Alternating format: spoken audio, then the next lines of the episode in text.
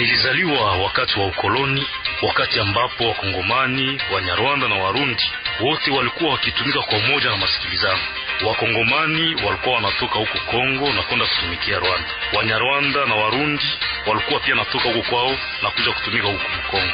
Hakukuwa chuki ama ukabila, haikukuwa kama vile tunaishi kwa leo.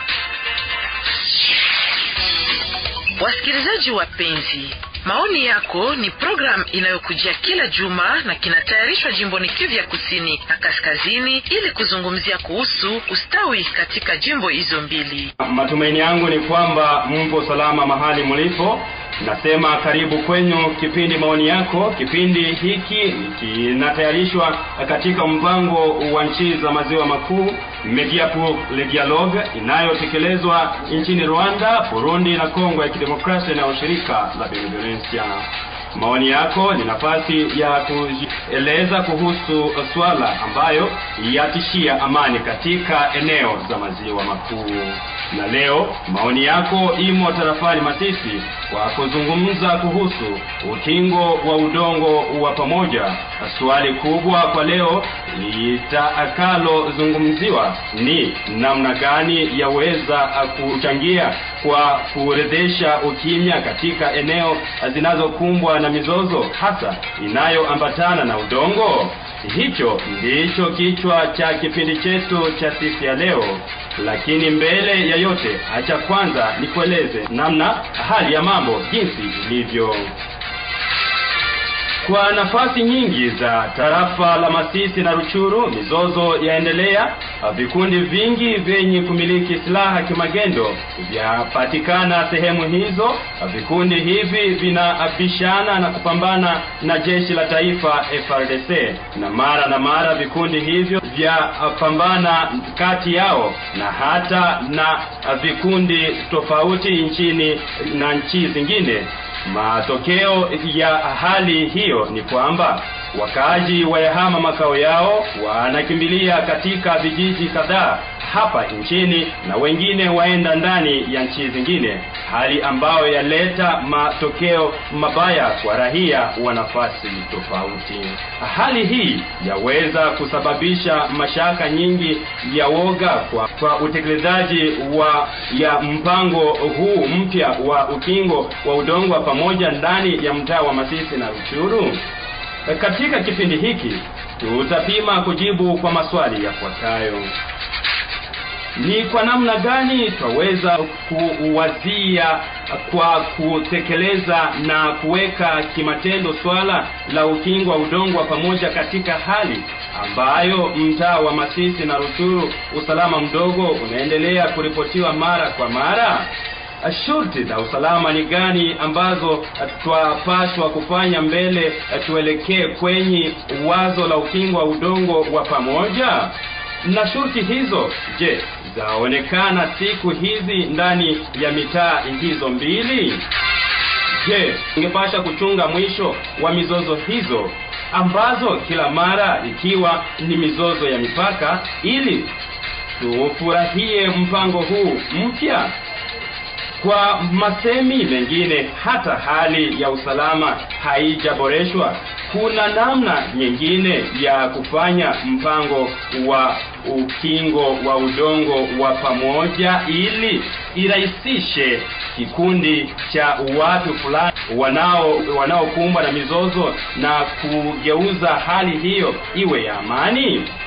Twaweza kufanya nini ili ukingo wa udongo wa pamoja ituhakikishie suluhisho la kudumu kwa ukingo unaofaa, hapana tu kwa wavamizi wa udongo, ila pia kwa hali ya usalama kwa ujumla?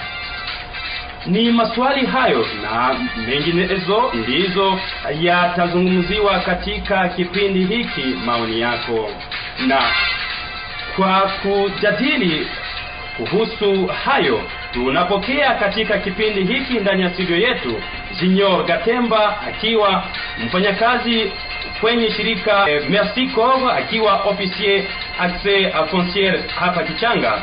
Tutapokea vile vile Desire Bahunga akiwa officier gouvernance foncière kwenye shirika Mbersiko la hapa Kichanga. Hivyo hivyo tunaye Musunga wa Shekulu Wili akiwa secretary administrative wa sultani wa Bashali. Wapendwa wasikilizaji, kwa kuchangia kwa kipindi hiki, tuma ujumbe wako, yani SMS kuna kwa namba hizi 085 tano sufuri ine moja tano tano ine wala tena kwenye sufuri kenda saba ine mbili kenda sufuri ine ine nane. Wala tena kwenye sufuri nane mbili tano nane sita saba ine sufuri sita. Wala tena narudilia kwa lugha la kimombo anasema ya kwamba 085 50 41 554 wala tena kwenye 097 42 90 448 wala tena kwenye 082 58 67 406 kwa utangazaji wa kipindi hiki mimi ni teba mwisho Luanda Paul Benjamin nasema karibuni kwa wote. Kwa hiyo tutapumzika tukifuata wimbo ya mwanamuziki aitwaye Elmen inayosema kuhusu udongo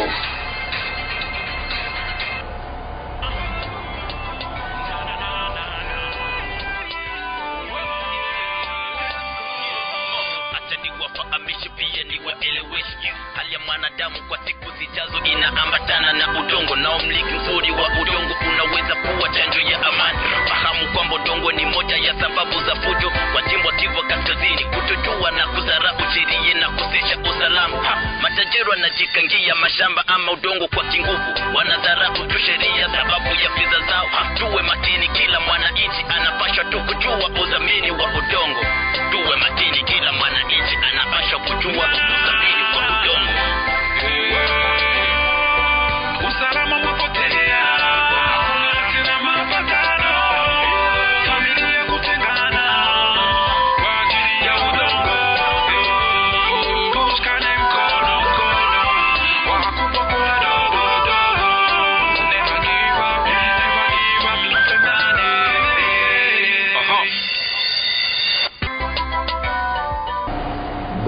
Jinyoro Gatemba jambo Jambo sana Paul Benjamin. ninakumbusha kwamba wewe ni officier eh, accès foncier ndani ya shirika la Merci Corps hapa Kichanga. Uh, tunazungumzia ukingo wa udongo wa pamoja katika kipindi hiki. Mpango huo unafikia wapi ndani ya usultani wa Bashali? Ah, uh, sana kwa kunitolea neno bwana Paul Benjamin, na kushukuru pia Aksanti kwa wasikilizaji ambao wanaketi ili watusikie saa hizi. Ukingo wa udongo, kwanza tukienda kwenye mafikiri, mnatoa ya kwamba huku matatizo me, mengi sana, hata waamuzi wanateseka kwa kukinga udongo. Waamuzi wanapata matatizo kila siku kwa sababu ya mambo ya, ya udongo, yani makonflikt. Kwa hiyo katika mradi huyu ambao umekuja kusaidia wakaaji kwa namna ya kupata udongo hata na kuukinga, tunatumika kwenye shefri hii na zaidi ya yote maaktivite, yani ma vitendo vikuu tunavifanya huko Ngoliba. Huko Ngoliba ni kwenye groupement ya- Bashali Mokoto na kwenye village ya Bigwe Nyange huko chini, ukishuka kidogo ni hapo ambapo tunafanya kazi. E, unasema unauliza ya kuwa kazi inafikia wapi? Ni kusema tumeishafanya maaktivite ya kartografi makartografi yani kuidentifie udongo na wenye udongo. Hata tumefuka huko na waongozi wa usultani na waongozi wa government na administration foncier ili tuvisite wale wakaaji, na kwa leo tunakuwa katika processes ya kuona namna gani tunaweza kusaidia wakaaji hao ili wapate kikaratasi cha kukinga udongo. Ah, bwana Jinyoro Katemba, ukingo wa udongo wa pamoja, je, ya kuwezekana uh, katika hali ya mizozo uh, wakati huu ndani ya mitaa tunazozungumzia? Ndiyo, unajua ya kuwa watu wakipenda wanaweza ishi pamoja, hata wanaweza pata ukingo wa udongo wa pamoja. Unakuwa na na avantage mingi mingi. Ya kwanza, unajua ya kuwa kupata kikaratasi cha serikali inaomba pesa mingi, lakini wakati watu wamechisia pamoja, wanaweza lipa kikaratasi na kila mtu ataleta mchango wake kidogo kidogo ili wapate kikaratasi. Ile ni ya kwanza. Ya pili, wakati watu wanakuwa kwenye kikaratasi kimoja, wakiwa makabila fulani fulani, wakiwa matandaze fulani fulani, kwa sababu wanakutania kwa kitu kimoja cha thamani, ni kusema nao watakiproteje.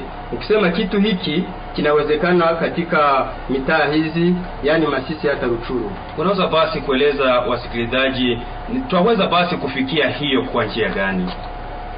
uh, twaweza kufikia hiyo tu ya kwanza tukisikilizana namna gani kazi hii itatendeka ile ni kitu ya kwanza ya pili tukiongea na wa autorite wa wa kutimie wa kutimie les autorités coutumières, hata tutatumika na administration foncière kwa sababu udongo una wale ambao wanautawala mnajua ya kuwa katika eneo hizi wa watu wa kwanza ambao wanatawala udongo na watu ni wa autorite coutumiere. Kisha kunakuwa na, zi, na, na zile maudongo ambazo serikali imesema ya kuwa uh, zile maudongo zinakuwa kwenye gestion administration fonciere, lakini kusudi watu wafikie kikaratasi, kwanza ni kuwatembelea waongozi wa kiasili, yani wa autorite coutumiere, kisha nao watawapatia mwelekezo yani maoni na maonyo namna gani wanaweza sogelea mbele ili wapate kikaratasi. Na katika mradi huu tumetumika vizuri vizuri sana na autorite kutimie, nao wametuongoza, wameongoza wale wakaaji namna gani wataweza pata jikaratasi? Ah, Bwana Desire Bahunga, jambo. Jambo sana bwana journalist. Nakumbusha tena ya kwamba wewe ukiwa ofisi ya gouvernance foncière kwenye shirika Mexico la hapa Kichanga, ah, pamoja na hali inayoonekana uh, kutokana na usalama mdogo, twaweza kufanya nini ili tuwe na uh, matumaini ya mpango huu wa kwa kuwezekana kufanywa na kuleta matunda ambayo yanapasha kufanya kwetu sisi wakaaji? Asante sana bwana journaliste, kama vile unavyoelewa e, mradi huu unaitwa tujenge kwa utulivu, na kama basi mradi unaitwa kwa utulivu, inaomba basi kila mtu ambaye ata, ana, anakuwa eh, anafanya intervention na mradi akuwe mtulivu, na ndiyo maana eh, wakati ambapo tunafanya mradi huu eh, wa securisation groupe au securisation collective au tufanye kazi yote kwa pamoja, kusekirize kwa pamoja, tunatumika pamoja eh, na maparti prenante ambao tunaita katika Kifaransa, na hizi maparti prenante ndani yazo mna viongozi wa serikali, mna viongozi wa usultani, mna watu ambao wanatumika kwenye shirika za udongo kama vile wanaitwa wa administration foncière. Ni kwamba inashirikisha vikundi vingi sana, na hivi vikundi vyote wakati ambavyo tunavyoshirikiana kwa pamoja, na pale tunaweza kupata suluhisho la pamoja. Maana Wafransa wao wanasema kwamba l'union la force, na wakati ambapo sisi sote tumekwisha kuungana kwa pamoja, ninadhani ya kwamba ile ambayo inaweza kuitwa insécurité foncière au ukosefu wa usalama kwa ajili ya udongo unaweza kuleta suluhisho, sababu sisi sote tunatia nguvu kwa pamoja serikali pamoja na sisi ambao tunatumika kwenye shirika za kiutu pamoja hata na masosiete civil jeunesse, sisi sote kwa nguvu ambazo tunazoziweka pamoja tunaweza kusaidia eh, hii securisation collective kuweza kufanyika kwa utulivu. Je, kuna hatari ya kuongezeka kwa usalama mdogo wakati uh, wa kupangilia hatua ya kuelekea kwenye ukingo wa udongo wa pamoja? Ni wapi twaweza kuwa faida, yaani suluhisho kwa mizozo ya udongo ambayo tunaishi kwa sasa? una kama vile nimetoka kusema bwana journaliste wakati ambapo watu wanaweka nguvu zote kwa pamoja hii inaleta cohesion sociale. Ni kwamba wale ambao walikuwa huenda hawakupatana wakati wa zamani kama vile unavyoelewa tumepita katika vita vingi sana katika teritwari yetu ya masisi na katika usultani wetu wa bashali. Wakati ambapo makabila zinakutanika kwa kitu kimoja kama vile udongo sababu kila mtu iko na intere pale kila mtu anajua pale ndipo atakulia pale ndipo anapata e, pesa za kuweza kuishi kukulisha jamaa lake pale unakutana cohesion sosiali inarudia wakati ambapo watu wanaishi pamoja wanakaa pamoja kwa umoja unaona pale cohesion sosiali inarudia.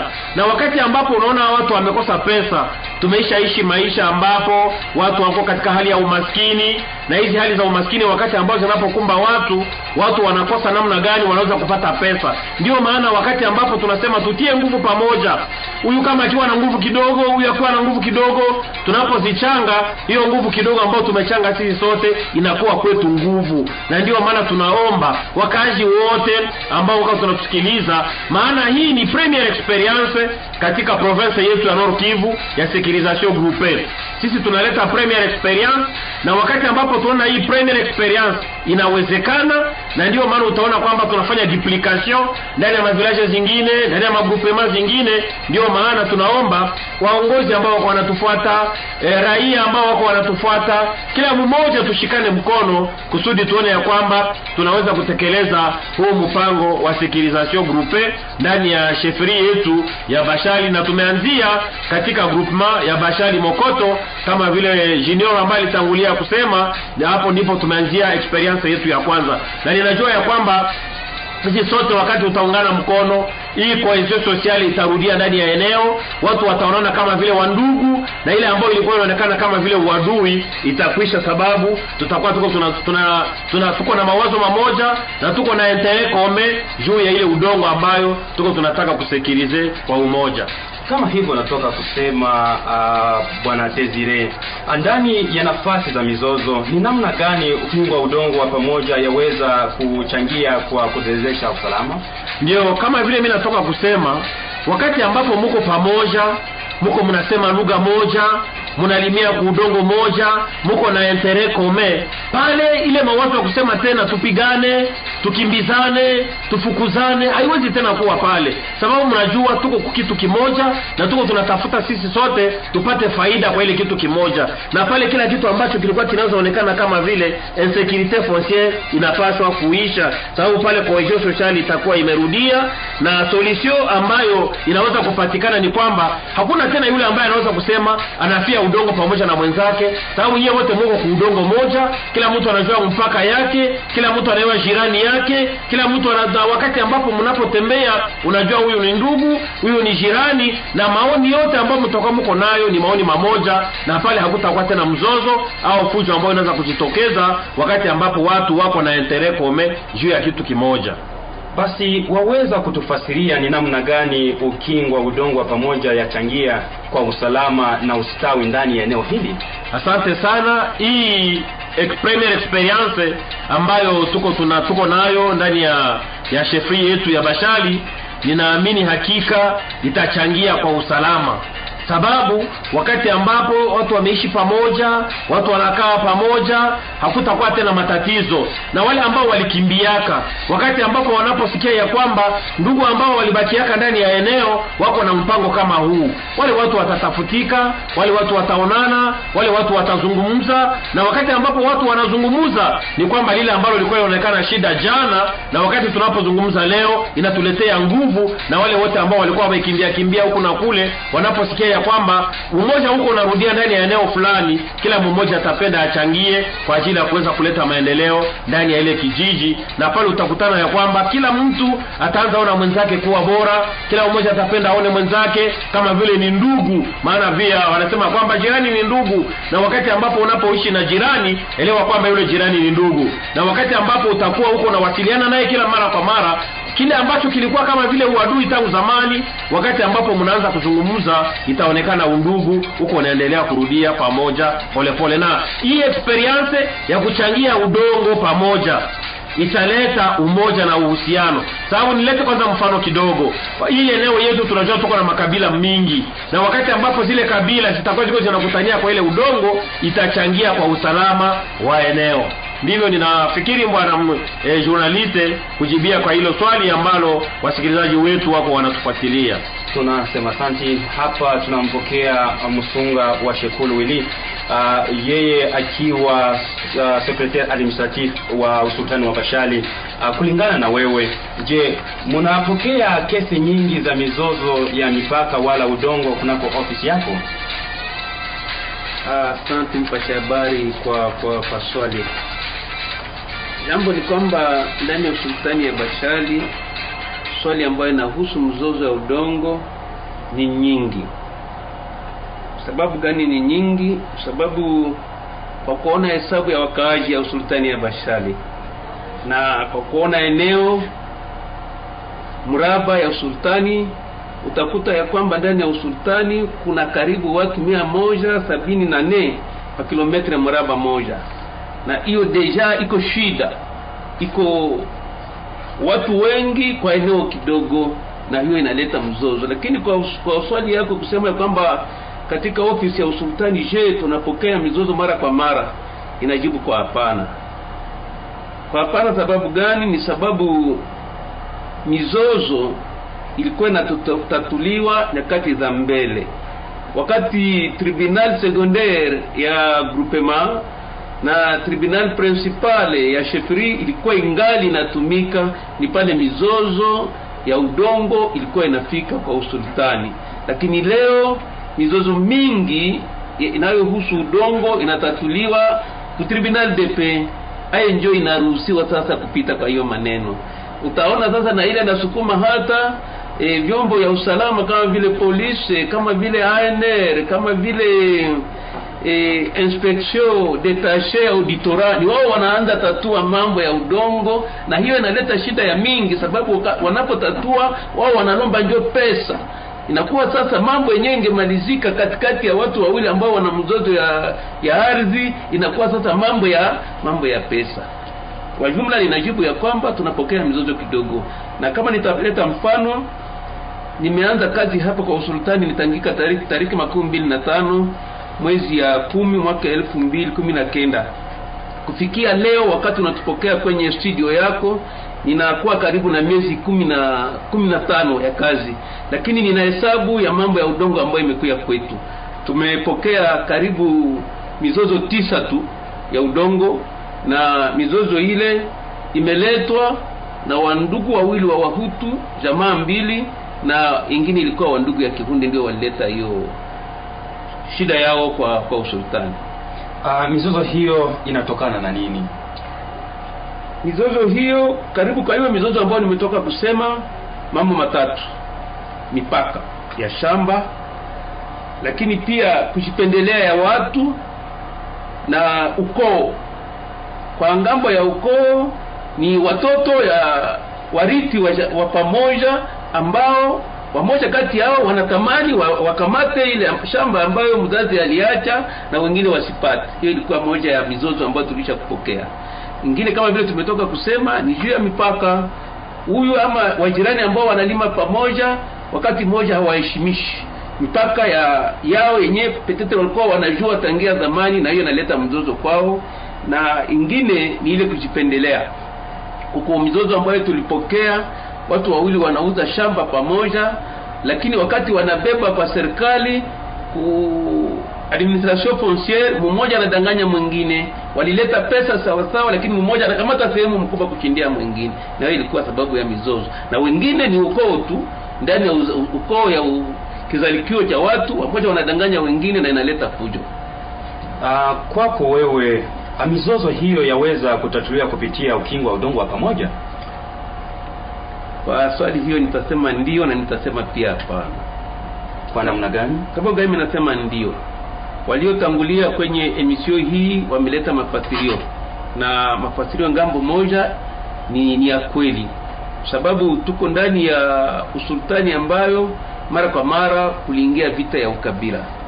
Na kama vita ya ukabila kusudi amani ikuje inafaa waongozi walete makabila tena pamoja.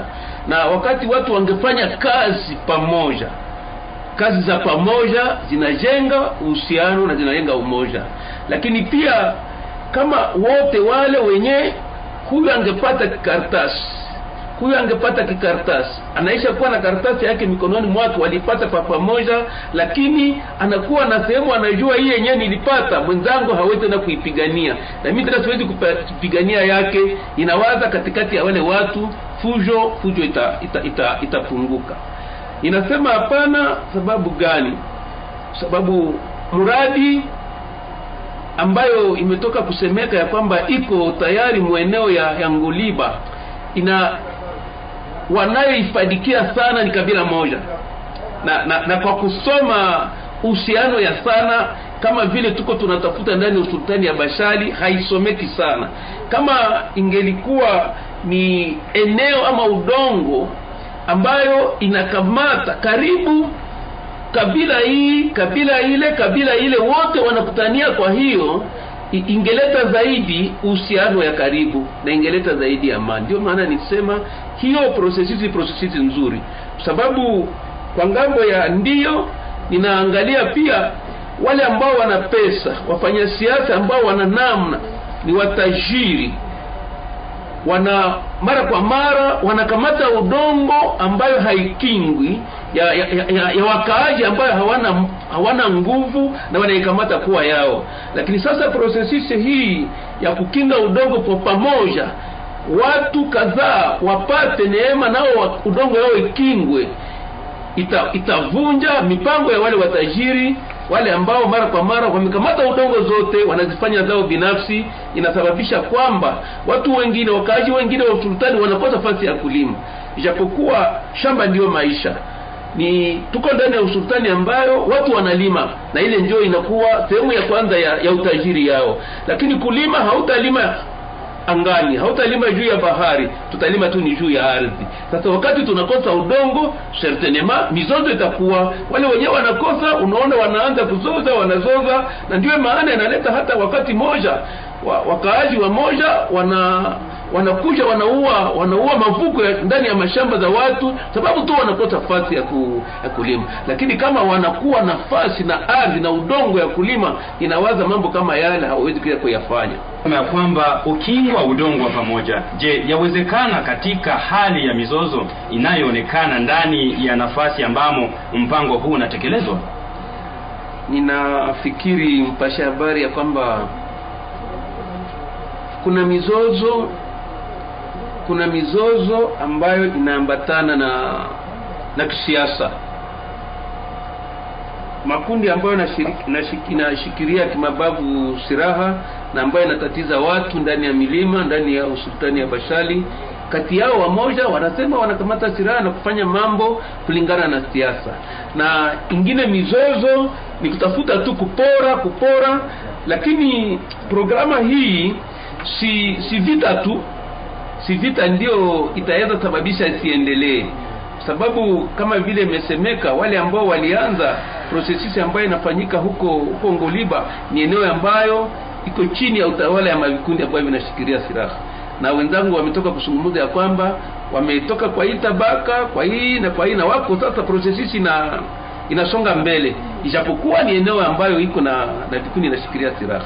Ni kusema kwa kwa kifupi ya kwamba si sababu kuko hiyo insecurity ile insecurity si sababu ambayo itaweza kubloke processus ya titrisation groupe lakini kunakuwa wakati kama wafanyasiasa wanaona faida yao njo ina pale wataweza kuingia mwa hiyo magrupe arme na wanasababisha kwamba mpango siendelee. lakini kwa kifupi mpango inaendelea ijapokuwa iko ndani ya eneo ambapo kunakuwa watu ambao wanashikilia kimababu silaha na ambao wanatatiza raia kwa ng'ambo moja ama kwa ng'ambo ingine Uh, unafikiria ya kwamba inaomba kuanza na hatua gani ama shughuli gani ili mpango huu usaidie kutatua mizozo ya udongo? Kwa kweli ni kwamba mpango ni mzuri lakini kwa ng'ambo yangu hata kama vile wengine walizungumza ni jukumu ya kwanza experience ya kwanza ambayo inafanyika ndani ya mpango ule. Watu wangali wanatafuta namna gani? Nafikiri kama mpango ungeendelea siku za usoni wanaleta pesa zingine. Na sababu hii experience ya kwanza inaonyesha wale ambao wanatekeleza mpango shida gani walikutana nayo? Na walitafuta njia gani ama mbinu gani kusudi wa, wa, wa, waendelee na mpango usisimame? Ndio maana mimi kwa ng'ambo yangu nilitamani kwanza kama kutaweza kuwezekana pesa zingine zinakuja kusaidia mpango huu. Cha kwanza cha kufanya ni kufanya vulgarisation population. Waone maana ya hiyo mpango sababu inakamata sehemu kidogo tu. Kama mimi niliwahi kuuliza hata wale ambao wanatengeneza mpango sababu gani mnakamata sehemu kidogo? Mnaita e, zone farma kama hii mpango ingeenda muusultani yote na pale tunaanza na kipindi ya kuvulgarize kupasha wa, wa, wa beneficiari yani waraia maana ya hii mpango ya titrisation groupe. Ile inakuwa kipindi kipindi ya kwanza lakini pia kuangalia masehemu milima ama udongo pale ambapo hakuna kwa mzozo ingekuwa kitu kizuri. Na zaidi niliona ya kwamba kama vile nilisema mbele kutenir compte yaani kujumulisha fasi kwenye udongo yenye ina kabila karibu zote pamoja. Hiyo vitu vitatu kama ningevirudiria ni kuanza kwanza kuvulgarize ya approach. Iko nzuri lakini watu wote waone na watu sasa waifanye kuwa yao wakaisha kuifanya kuwa yao wataona umuhimu ya ya ya, ya approach yenyewe. Ya pili ni kuona udongo zenyewe hazina shida. Kwenyewe hakuna shida sana. Na ya tatu ni kuona namna gani waangalie udongo ambayo inakamata makabila zote pamoja. Sababu shabaha ni kujaribu kuleta watu wote pamoja waelewane ndani ya umoja na ukabila i- ivu- ivunjike vitu vitatu hivyo ndio mimi ninafikiri vitaweza sababisha kwamba mradi huu uende na uzae matunda siku za usoni Asanti, ninakumbusha kwamba tunaye tena Jinyo Ga- Gatemba ndani ya studio ya kwetu. Ah, Bwana Jinyo- Gatemba, kwa kutazama mizozo hii mingi na hali ya usalama mdogo, je, yes. sio vizuri kuchunga mwisho wa mizozo hii yote ambazo zaidi sana inakuwa ni mizozo ya udongo wala mipaka, ili kufanya mpango huu mpya wa ukingo wa udongo wa pamoja? Asante uh, sana tena Paul Benjamin kwa kunitolea neno. Uh, jambo la kwanza tunajua ya kuwa mizozo haiwezi isha. Mungu ameumba dunia, hata mizozo imeanza huko mbinguni ikashuka kwenye dunia. Tumezaliwa mizozo iko, tumekomana katika mizozo na tutakufa katika mizozo. Uh, kusema watu wachunge ili mizozo iishe, jambo la kwanza ni kujua ya kuwa mizozo haiwezi isha. Na programu hii ya kusekirize udongo, yani kutafuta kikaratasi cha kuchunga udongo iko parmi le moyen ya kuprevenir ile mizozo kwanza, kwa sababu watu wakikuwa na kikaratasi na kila mtu anajua nafasi yake na kila mtu anakuwa na kikaratasi chake, ni kusema kwanza wanaepukwa na mizozo, hawatakuwa na mizozo. Ile ni ya kwanza. Ya pili, katika mradi huu tunakuwa na strateji pembeni, yaani namna ya kutatua mizozo. Ingawa tunatumika maaktivite ya kartografi na maaktivite ya securisation, tunakuwa na kikundi cha NPD. NPD ni nwayo ambayo inakuwa kwenye village ambayo inahusika na kutatua mizozo. Ni kusema namna gani?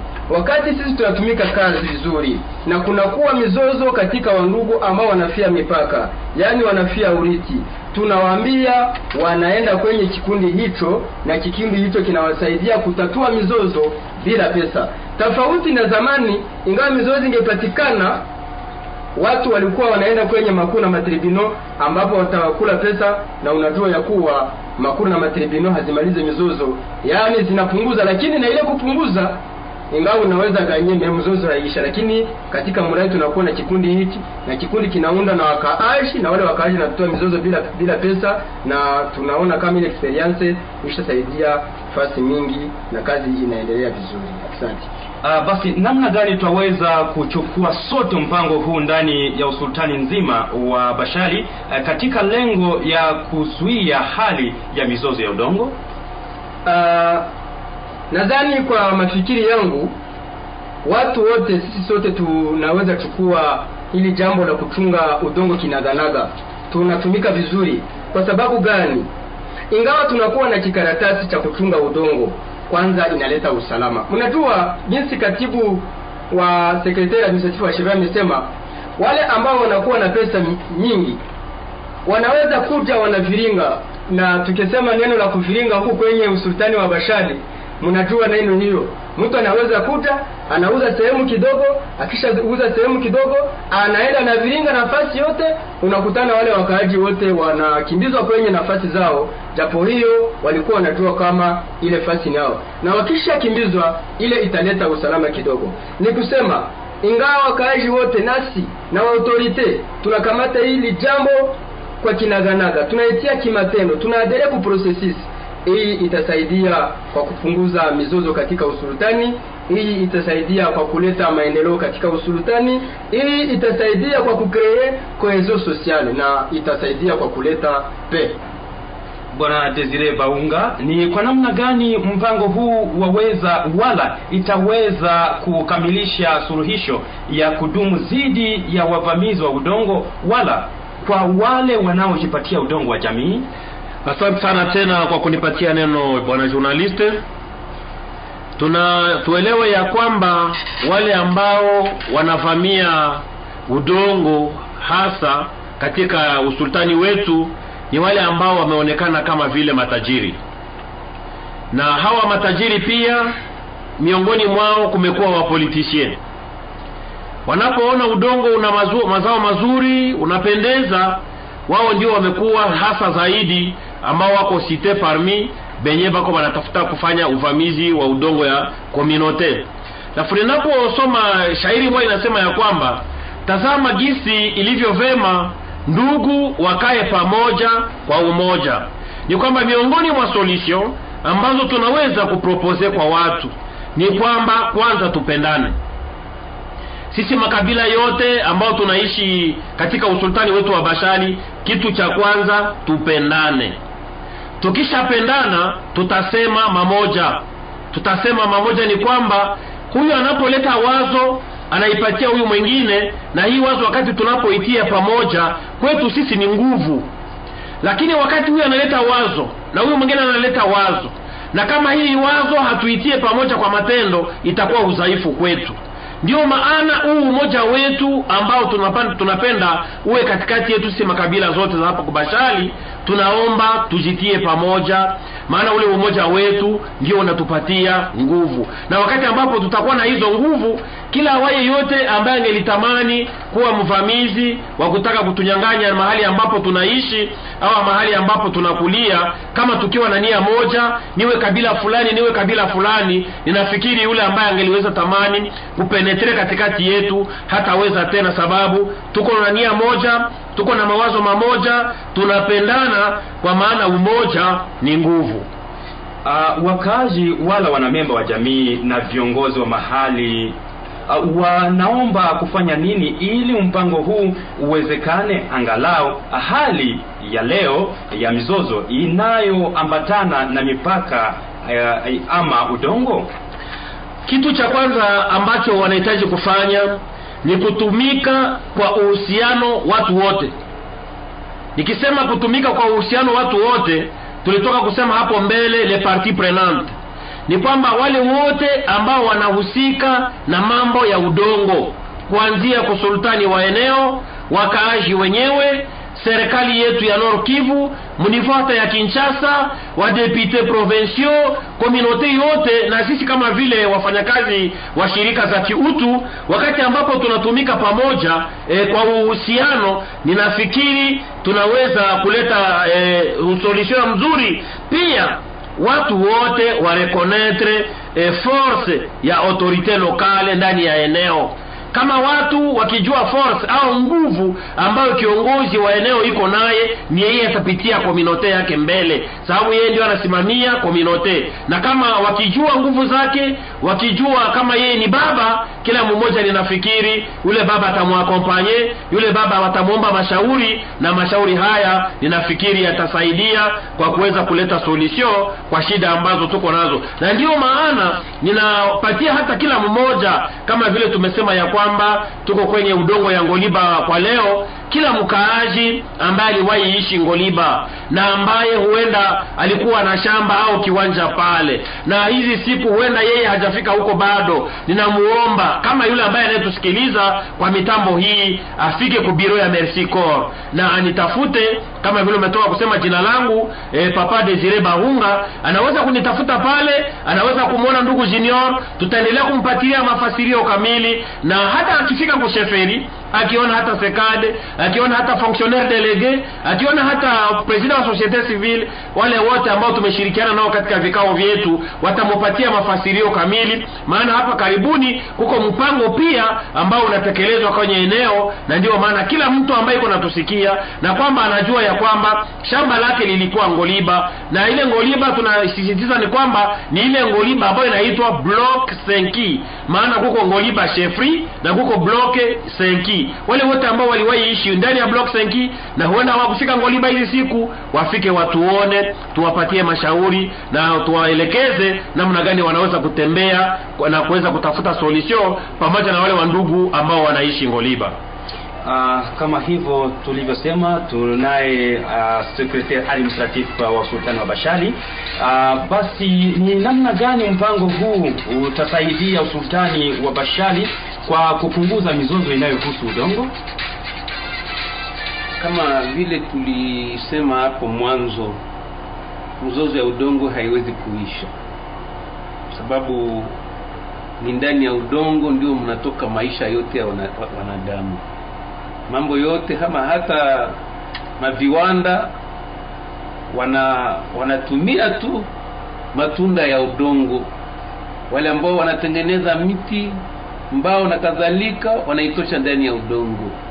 Chakula ama mimea ambayo inatumikia kwenye viwanda inatoka ndani ya udongo kama vile kawa kama vile chai kama sijue kitu gani chochote kile kinatoka tu ni muudongo ni kusema shida ya udongo haiwezi kuisha. Ambayo tunajua ni kwamba wakaaji wajue ya kwamba wanapasha jenga mapendo katikati yao. Waache shida ya udongo isi isiwagawanye lakini waangalie ya kwamba kama una sehemu ya udongo ambayo we uliipata kihalali utumie hiyo kuwa sehemu yako ya kuchunga maisha yako lakini hapana kutambuka kwenda kutafuta eneo yenye haiko kwa sababu italeta mzozo na ndio maana kusudi mambo ya yaboreshwe ningelomba ku, kwa serikali ya nchi sababu shida nyingi wale ambao waliuza waliuza waliuza bila hata kuuliza usultani. Ijapokuwa sheria inasemeka ya kwamba njia ya kwanza ya kupata udongo yaanza yaanza kunivo ya kijiji. Na kijiji ni usultani mahali ambapo udongo iko. Lakini watu wengi wanafanya mbinu wanaenda tafuta vikaratasi ku- kungambo ya serikali ngazi za juu wanakuja tu na mpango na mara moja wanahamisha watu na mzozo haitamalizika. Na ndio maana tunatafuta kuleta pendekezo kwa kwa serikali. Kama mtu angeanza kutafuta barua huko Kinshasa na haja kuja bado kuudongo alishaona udongo tu haulize namna gani udongo wanani wanadhibiti wana wana udongo na mara moja ndio tafuta barua juu. Ndio maana ombi yetu ni kwamba kama serikali angeona mtu kama ule nina udongo fasi fulani kueneo eneo fulani kusultani fulani. Ingekuwa vema kabla serikali haya apane vibarua juu ya udongo ile arudie.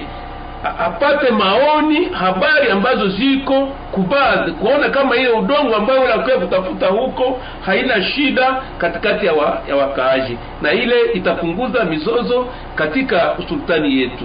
Lakini pia ninaleta ombi ingine kwa wakaaji. Mizozo inaleta umaskini kwa wakaaji.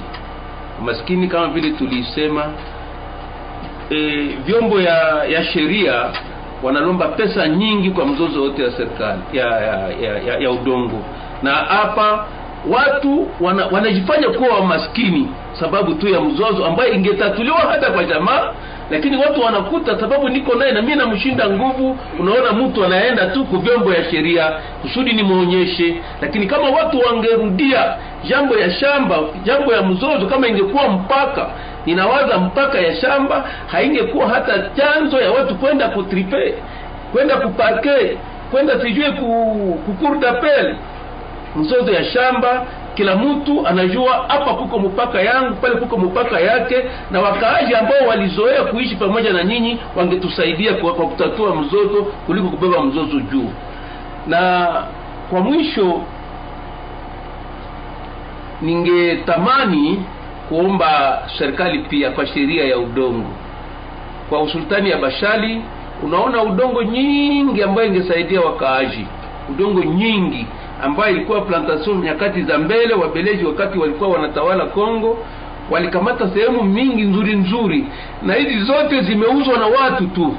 Na watu sasa kama vile nilisema watu wako wengi udongo inakuwa kidogo kama wangerudia upya sheria ya udongo ya Kongo ingekuwa vizuri zaidi na ingesaidia Musultani ya Bashali na wengine watu wapate wapate udongo kwa wale ambao wanashikilia watu ambao wako na fujo na mizozo kama vile inasemeka wa, watoto ya usultani ya Bashali tunawaomba wa, wa, waelewane. Udongo isi isiwavunje isiwaletee mizozo lakini udongo ikiwe ndio chanzo ya kuwaweka pamoja kulingana na hii prosesisi mpya ya titrisation group ina hivi na kwa namna gani basi twaweza kufasiria uhusiano ama lie kati ya udongo kati ya ukingo wa udongo wa pamoja na uh, kutafuta utulivu ndani ya usultani wa Bashali? Ninawaza kama vile nilisema hapo mbeleni. Wale ambao wanatekeleza mradi waangalie wafanye prosesi ufati ambapo hakuna mzozo. Wale ambao wanatekeleza mradi huu waifanye fasi ambapo wakaaji wengi wa makabila karibu zote za usultani wako. Na tukaleta fikiri ingine waangalie mbele ya kufanya prosesisi sababu huko wengine wanaisikia tu lakini hawakupata mafunzo hawakupata habari. Ndio maana kitu cha lazima ni kwamba wa, wa, wafanye mradi huu kwa manufaa ya kabila zote. Sababu imesemeka juu ya ngoliba kama tunaangalia wakaaji ya ngoliba tutakuta tu ni kabila moja karibu asilimia makumi tisa na ndio wana wanafaidikia mradi na ile wakati mradi haita haita haitaleta amani sawasawa na vile ingepata kukua. Na ndio maana wengine wa, yawezekana hata wanazoza. Wanasema hiyo inaprofite kwa kabila moja na wengine haiprofite kwao. Na ndio maana ombi ya usultani ni kwamba waangalie pia waone wapi kabila zinakutana nyingi na karibu hesabu ya ya sawa wafanye hiyo mradi pale na pale kutatoka chemchemu ya amani ndani ya usultani ya Bashar. Na kwa upande wenyu nini mnafanya namna gani ili uh, matukio ama matunda ya mpango huu uendelee kufaidia jamii na kusaidia wakaaji ili uh, wajikabidhi wenyewe huu mpango? Ile ambayo tunafanya kama vile usultani ni kwamba prosesi ambayo iko Ngoliba tuko ndani tunaleta mchango wetu hata usultani ilisahini makubaliano ambayo ilifanyika katikati ya wakaaji pamoja na usultani pamoja na wa, wa, viongozi ya serikali kwa, kwa mambo ya administration fonciere. ni kusema usultani haikatale hiyo mpango usultani inaiunga mkono lakini ijibie kwa hii atante tatu ambazo tumetoka kuzisema hapo mbele je mfano huo kabisa unaweza kusaidia kuelewesha wakaaji uh, ya kuwa mpango huu utaleta matokeo hapa karibuni ndiyo sababu tukaona udongo huko nao kama haina barua utaona kesho kesho yake mwingine mtu anakuja anatoka kichasa iko na barua na anasema inakuwa udongo yake. Lakini kama ile udongo iko deja na vikaratasi vyake vikuwe vikaratasi ya pamoja itakuwa ni security kwa wale wote ambao wako ndani ya hiyo concession ambayo ilitoa karatasi. Inawaza ni faida sana watu waji waone mpango huu kuwa wao.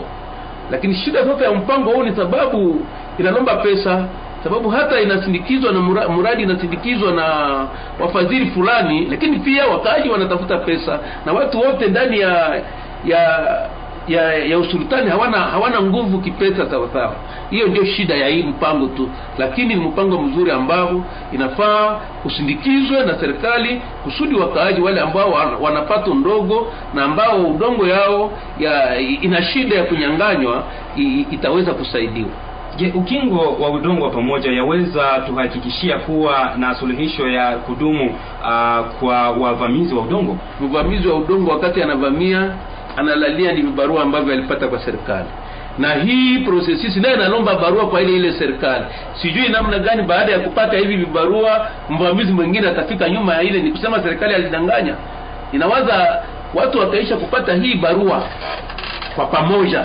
Ina thamani kama, kama vile barua ya mtu mmoja.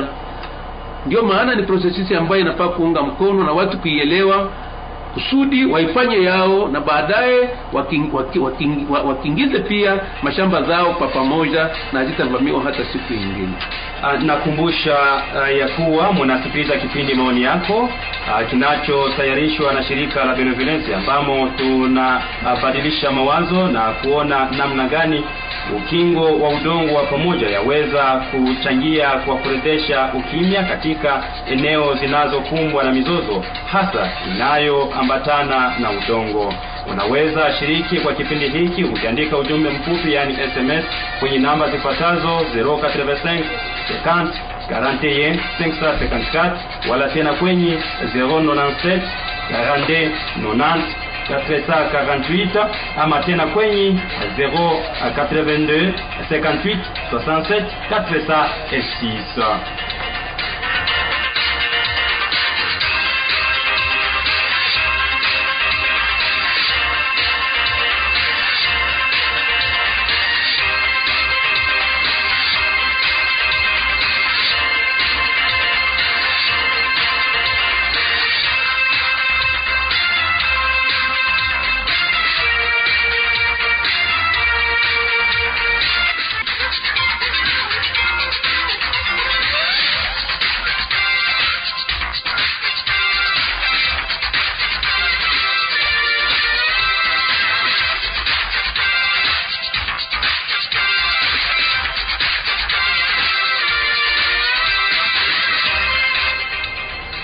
hapa kuna maswali ambayo tutachangia sisi wote. Ikiwa kuna yule ambaye anaoni, anaweza kabisa kuchangia. Hata hivyo hivyo, wasikilizaji ambao uh, wanatupata kwenye kati kama na hizi wanaweza kuchangia kwa namba zetu za simu ambazo tumetoka kuzipana.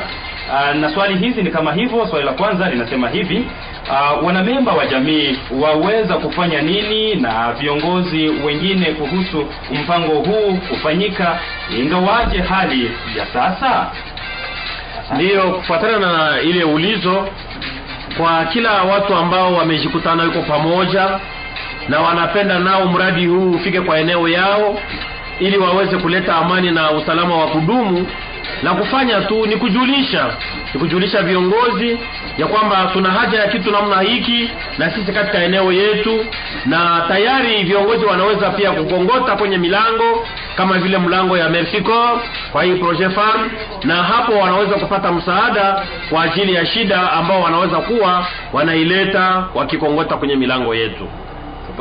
Kama wanaoni hapo. Ndiyo nina nitaongeza kidogo ni kusema wanamemba wa jamii wanaweza kufanya nini na viongozi? Swali ni hiyo. Ya kwanza ni kuzingatia jambo hii ya pili ni kujua ya kuwa amani haiwezi toka mbali. Wao wanamemba ambao wanakaa nafasi hao nafasi hiyo ni wao ambao wanapaswa jiunga pamoja ili wapate amani na kupata amani ni, kusikilizana. Ile ni jambo la kwanza. Jambo la pili wanapaswa sogelea viongozi. Mnajua ya kuwa kila mji ina mtawala na mtawala anakuwa na maonyo na anakuwa hata na ma, na mafikiri ya kuongoza watu.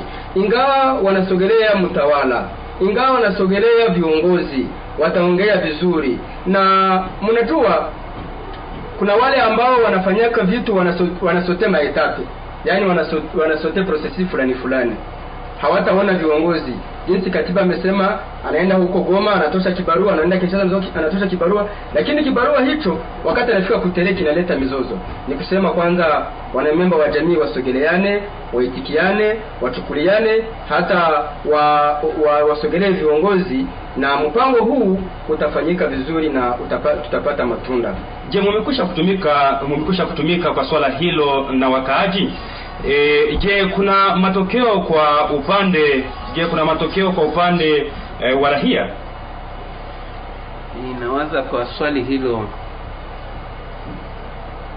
mradi mwenyewe umeanza hapa karibuni na bado prosesisi ya kwanza haiyafika ukingoni, lakini wakaaji wale ambao wako ndani ya hiyo prosesisi wao wako wenye heri, sababu wana wanafurahia mradi na wanajua ya kwamba mradi itawasaidia kwa shida ambazo wasiwasi ambao walikuwa nayo. Ni kusema hatuya hatu, ha, mradi hauyafanyika fasi mbili tatu kusudi tu, tu, tuangalie hali ya watu, lakini mahali ambapo mradi huko natekelezwa watu wanafurahia mradi sana. Uh, je, wanakubali mpango huu wala wana wanashakia? Nafikiri kwa ng'ambo yangu wanafurahi sababu ni mradi ambao umekuja kusaidia ili waweze kuwasaidia kwa shida ambazo wako nazo. Na kama vile mkuu sekadi anatoka kusema wakati ambapo hii ya kwanza ambayo tulisema experience ya kwanza itafaulu utakutana kila mtu atapenda apitie kwa njia hii na ninajua eneo yetu itakuwa na usalama sijue basi ni kitu gani chapashwa kufanyika ili wanaokubali mpango huu wachangie kwa kuboresha hali ya mizozo inayotokana na udongo ndani ya eneo husika.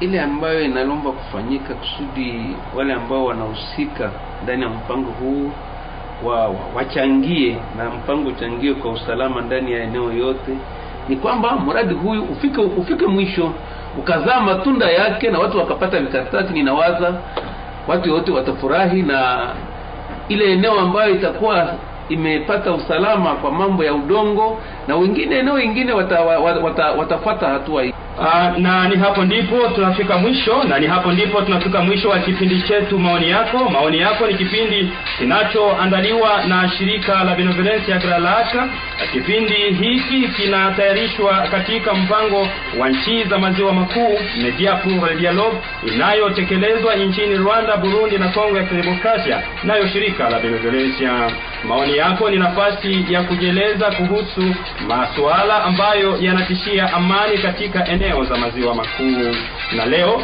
maoni yako imo tarafani Masisi kwa kuzungumza kuhusu ukingo wa udongo wa pamoja. Swali kubwa kwa leo tulilozungumziwa ni twaweza kupeana msaada namna gani ili kuboresha hali za ugomvi ndani ya eneo zinazokumbwa na mizozo zaidi sana inayoambatana na udongo. Hicho ndicho kilikuwa kichwa cha kipindi chetu uh, cha siku ya leo. Waliohudhuria katika kipindi hiki ni Binyoro Gatemba akiwa officier acte foncier kwenye shirika Mercy hapa Kichanga, Desire uh, ba, uh, Bahunga akiwa uh, officier gouvernance uh, kwenye shirika uh, Merci Corps uh, hapa Kitanga uh, pia Musunga wa Bakulu Wili akiwa secretaire administratif wa shefri ya Bashali. Twawashukuru nyote kwa kututega sikio. Wasikilizaji wetu, mulikuwa wengi kwa ku, uh, kwa kukipata kipindi hiki. Twawashukuru hivyo hivyo kwa kuwa makini na kuchangia pamoja nasi katika kipindi hiki kwa vipindi vyote ambavyo vinavyotayarishwa. Mimi ambaye niliyekuletea kipindi hiki niite Bamwisho Luanda Paul Benjamin. Kwaherini mpenda msikilizaji, chao. Nilizaliwa wakati wa ukoloni, wakati ambapo Wakongomani, Wanyarwanda na Warundi wote walikuwa wakitumika kwa umoja na masikilizano. Wakongomani walikuwa wanatoka huko Kongo na kwenda kutumikia Rwanda. Wanyarwanda na Warundi walikuwa pia natoka huko kwao na kuja kutumika huko Mkongo. Hakukuwa chuki ama ukabila, haikukuwa kama vile tunaishi kwa leo. Wasikilizaji wapenzi, maoni yako ni programu inayokujia kila juma na kinatayarishwa jimboni Kivu ya kusini na kaskazini ili kuzungumzia kuhusu ustawi katika jimbo hizo mbili.